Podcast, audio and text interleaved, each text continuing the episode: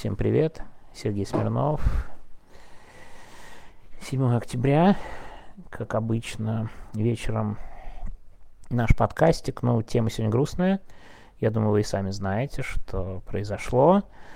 Как человек, у которого есть друзья, знакомые, кстати, подписчики. И я не удивлюсь, что кто-то меня сейчас слушает из Израиля.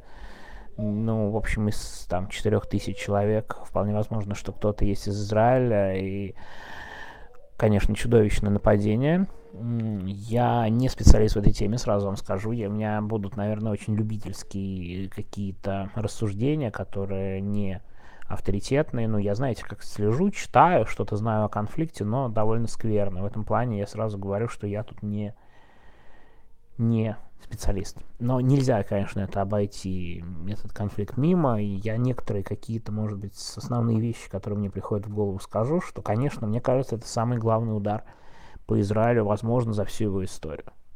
Насколько я знаю, настолько сильных ударов, несмотря на нападение всех соседних армий, настолько мощных скорее не было. Даже вот та самая война 73 года, годовщина которой была, она, кстати, впервые несколько дней тоже была не очень благоприятна для Израиля.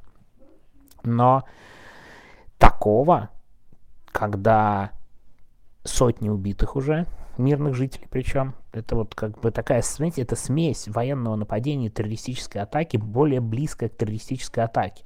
Потому что, ну, ракеты нельзя назвать в чистом виде, да, террористическим методом, которые сейчас, прямо сейчас летят в Израиль. Но люди на джипах, захватывающих заложники и убивающие людей, расстреливающие, ну, это, конечно, террористы. То есть это смесь традиционной военной операции террористических действий.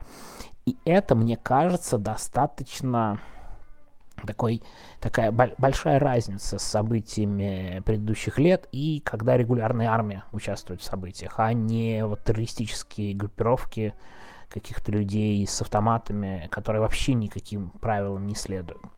Так вот, это первое. Сравнивать очень сложно. Для Израиля это главная проблема. И заметьте, кстати, классическая такая, вот даже оборона ПВО не держит. Железный купол, он прорывается до сих пор. Я вот вижу, да, сейчас, я думаю, вы видите все эти фотографии, что ракеты долетают, к огромному сожалению. Да, и самая современная система не смогла прикрыть от такого массива ракет. Такой массив ракет. Второй момент который есть, ну, сейчас уже совершенно становится понятно, что очень много заложников. Десятки, возможно, сотни заложников, пока мы знаем 200 погибших, наверняка число погибших будет расти, я, честно говоря, не сомневаюсь, ну, то есть вряд ли это окончательная цифра. Опять нет никаких сомнений, что Израиль в ответ будет проводить максимально жесткие действия, почти наверняка зайдет на территорию Газы, абсолютно я убежден, наверняка практически Хамас – на этой территории, по крайней мере, официальные лица Хамас и официальные органы власти будут разгромлены. Ну, просто, мне кажется, у Израиля просто вообще нет другого выхода. Это будет наземная операция. Я очень, думаю, э, мощная, мне кажется, по крайней мере, потому что, ну, такое, такой удар по Израилю. Проблема заключается вот в чем. В сегодняшних условиях это немножко не условия прошлого мира. И сам Хамас это немножко не знаете, регулярная армия Сирии в прежних конфликтах. Ситуация иная. Почему? Лидеры Хамас не все сидят в секторе Газа. Многие из них сидят в других государствах. Основные там потоки, финансовые средства поставляются другими государствами. Есть главный, конечно же, да, спонсор террористов – это Иран. Но с Ираном, да, то есть напасть на Иран это надо, ну, у Израиля уже таких возможностей нет, Иран совсем другое государство. То есть, если ты сектор газа даже, там, не знаю, оккупируешь, зачистишь, во-первых, что сделать с большим количеством людей, значительная часть из которых поддерживает Хамас, это очень большая проблема. Б, какие власти там ставить? Но оккупационные власти да, в современном мире это невозможно, они не могут быть долго. Знаете, не российских же политических иммигрантов приглашать в сектор газа. Ну, серьезно.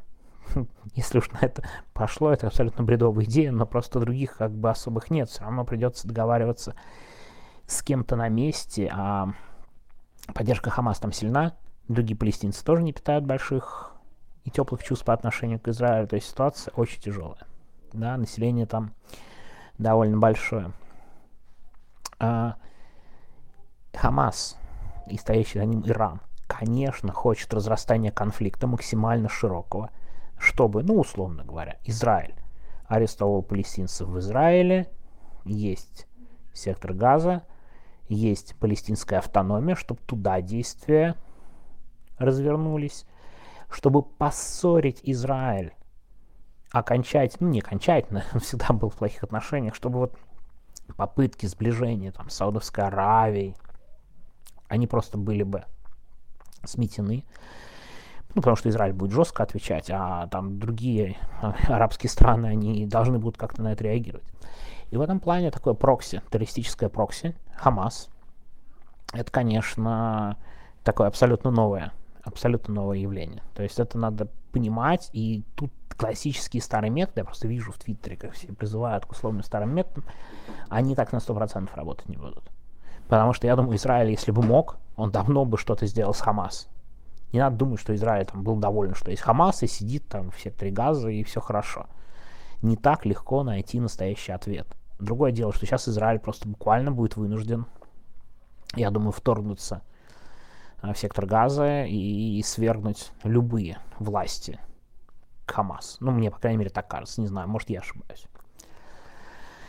А, тем не менее, Хамас никуда не денется, он останется. Опять же, есть Катар, есть Иран. И Израиль не может проводить военные операции во всех этих странах. Это, в этом нет никаких сомнений.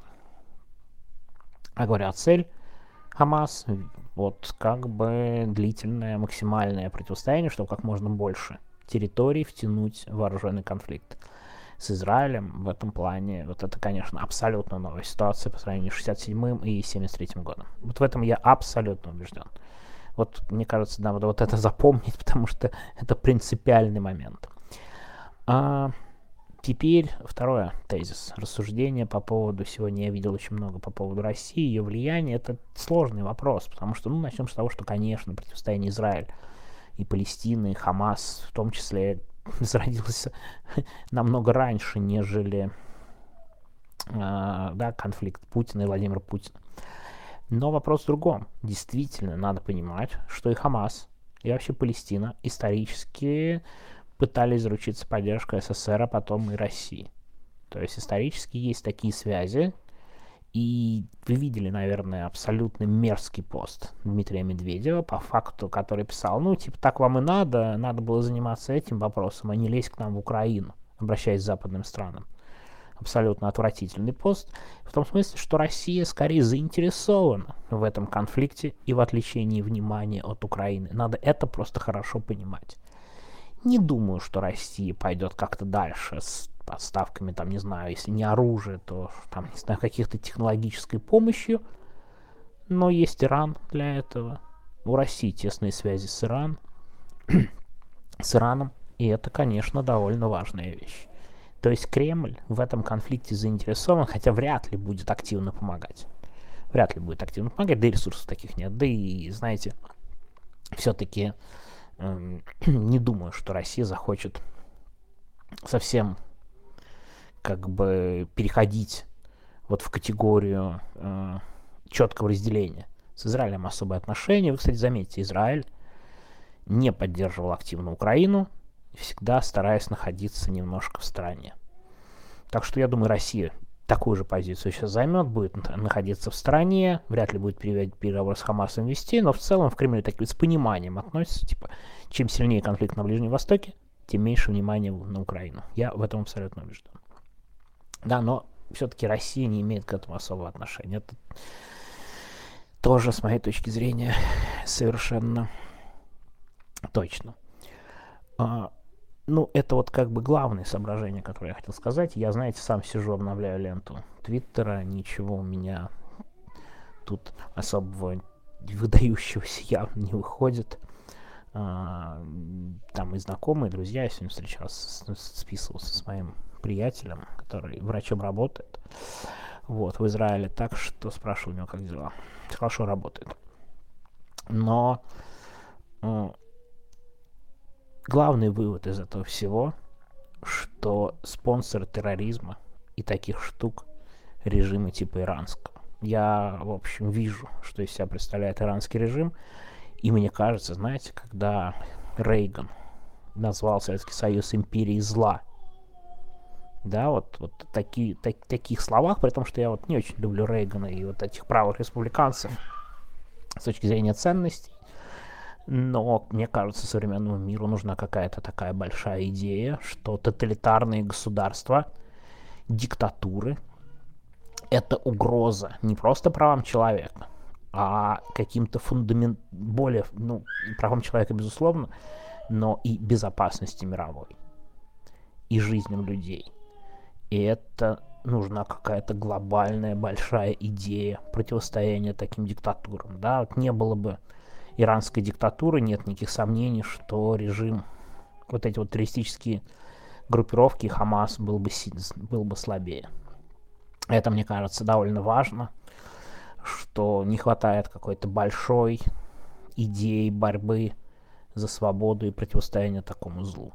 И Владимир Путин, наверное, возможно, бы тогда вел себя немного иначе. Так что, кажется, в 21 веке неожиданно вновь понадобилась какая-то большая глобальная идея противостояния мировому злу, но пока, к сожалению, мы ее даже близко не видим. Ну, переживаю за всех своих знакомых, друзей в, Израиле.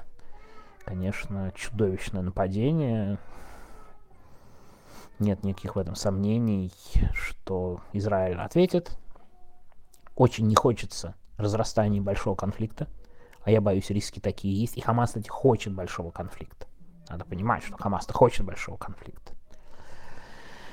Но тут, мне кажется, нет особо хороших вариантов, что делать дальше. Знаете, единственное, что хочется думать, что заложники, которые взяты, Израиль сделает все, чтобы их освободить, и будет обмен наверняка на палестинцев, которые находятся в израильских тюрьмах. Это абсолютно точно.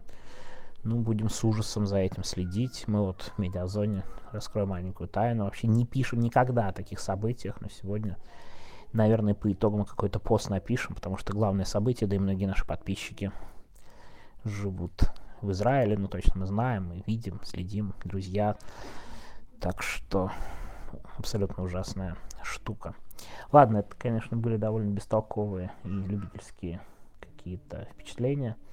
Давайте следить за событиями и дальше. Ну, даже не знаю, как тут желать доброй ночи. Те, кто в Израиле и у кого друзья в Израиле, передавайте им, чтобы они берегли себя. Если вы в Израиле, ну, конечно, берегите себя. Я вот прямо сейчас читаю, обновляю ленту с этими ударами по стране. Все, пока, до завтра. Надеюсь, завтра будет что-то немного попозитивнее. Пока.